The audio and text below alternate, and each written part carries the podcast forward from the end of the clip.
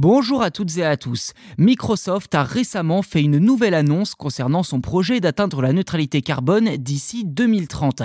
L'entreprise s'est associée à Ørsted, une société énergétique danoise, pour acheter des crédits permettant de capturer précisément 2,76 millions de tonnes de dioxyde de carbone dans la centrale électrique à copeaux de bois d'Asnaes au Danemark au cours des 11 prochaines années. Ce contrat est l'un des plus importants jamais conclus pour la capture du carbone.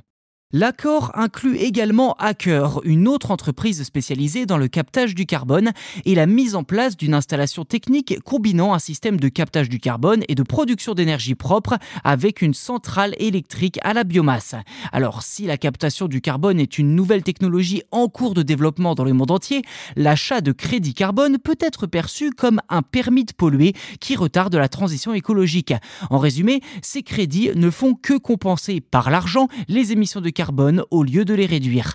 À noter que l'utilisation de la biomasse à l'usine d'Asnaes est également controversée, car des recherches ont révélé que la combustion de copeaux de bois pouvait produire plus d'émissions que prévu. Malgré cela, la technologie de capture du carbone évolue et le partenariat entre Microsoft et Ørsted constitue une étape importante vers la neutralité carbone de l'entreprise.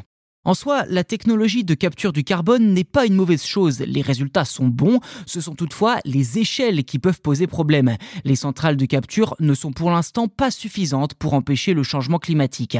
En très grand nombre, elles pourraient effectivement être utilisées pour en limiter les effets, mais bien entendu, cela doit s'accompagner d'autres mesures et gestes forts pour limiter notre rejet de CO2 dans l'atmosphère.